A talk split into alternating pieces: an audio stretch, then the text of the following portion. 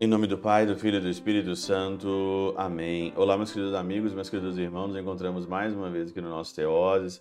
Viva de Coriezo, Percor Maria, nesse dia 6 de setembro de 2022. O evangelho de hoje ele é maravilhoso, porque ele é, escolhe aqui os discípulos, né? O Mateus, o Tomé, o Tiago, o Simão, o Judas, o Judas Iscariotes, né? Todo mundo Tiago, João, Felipe, Bartolomeu. E Jesus, então, para escolher os seus discípulos, ele primeiro ele passou a noite toda em oração a Deus, né? Passou a noite em oração. E aí sempre, quando aparece esse evangelho, principalmente em Lucas, aparece na Catena Áurea o comentário de São João Crisóstomo falando sobre a oração noturna. Não sei se você costuma fazer as suas orações noturnas. Eu sou fã demais aí do Padre Gil, do Frei Gilson, né? E também de tantos outros, né? Da irmã Kelly Patrícia, que na internet eles rezam de madrugada. Quatro horas da manhã eles estão lá rezando, eles estão lá diante do Santíssimo Sacramento. E São João Crisóstomo diz o seguinte aqui, ó. Levanta-te tu também durante a noite, porque é então que a tua alma está mais pura. À noite a nossa alma está mais pura. Você que reza aí de madrugada. As trevas e o silêncio convidam a alma de maneira mais eficaz ao recolhimento. Além disso, de olhares para o céu, pontilhado de estrelas, como se estivesse iluminado por infinitas luzes, e se consideras que os que de dia dançam e praticam injustiça em nada se diferenciam dos mortos, então detestará, detestar, detestarás todo o excesso humano.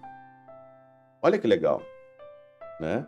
Se olhares para o céu, pontilhado de estrela, como se estivesse iluminado por infinitas luzes, e se consideras que os que de dia dançam e praticam injustiças, a noite é o tempo do silêncio, a noite é o tempo da meditação, e você olha para o seu dia, para aquilo que você faz durante o dia, e você vai detestar o excesso humano, o excesso.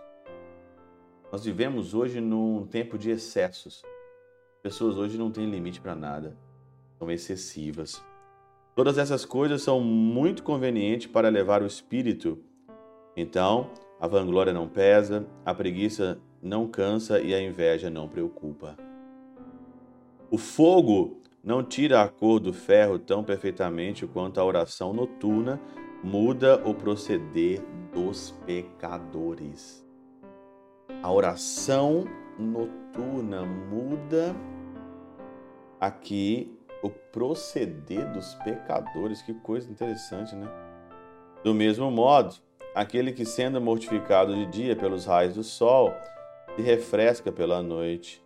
Assim, as lágrimas que derramam à noite servem como orvalho e auxiliam a vencer a concupiscência e desterrar qualquer temor.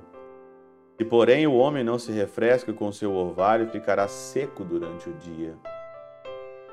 O orvalho da noite. Por essa razão, ainda que rezes muito à noite, ora ao menos uma vez quando te despertares, e isso é suficiente. Olha aqui. Reze, reze à noite e reze um pouco quando você despertar, e isso será suficiente mostra que a noite não é boa somente para o descanso do corpo, mas também para o descanso da alma. Sensacional São João Crisóstomo, né? sensacional, não precisa nem, nem tirar e nem colocar, né? Como é que faz bem a oração noturna? Como é que faz bem a oração com o Senhor? Como é que faz bem a oração com Cristo e principalmente na madrugada?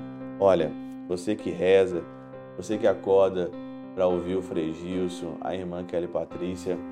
Você tem tudo isso aí para você meditar e você já está num grau bem avançado aí, né?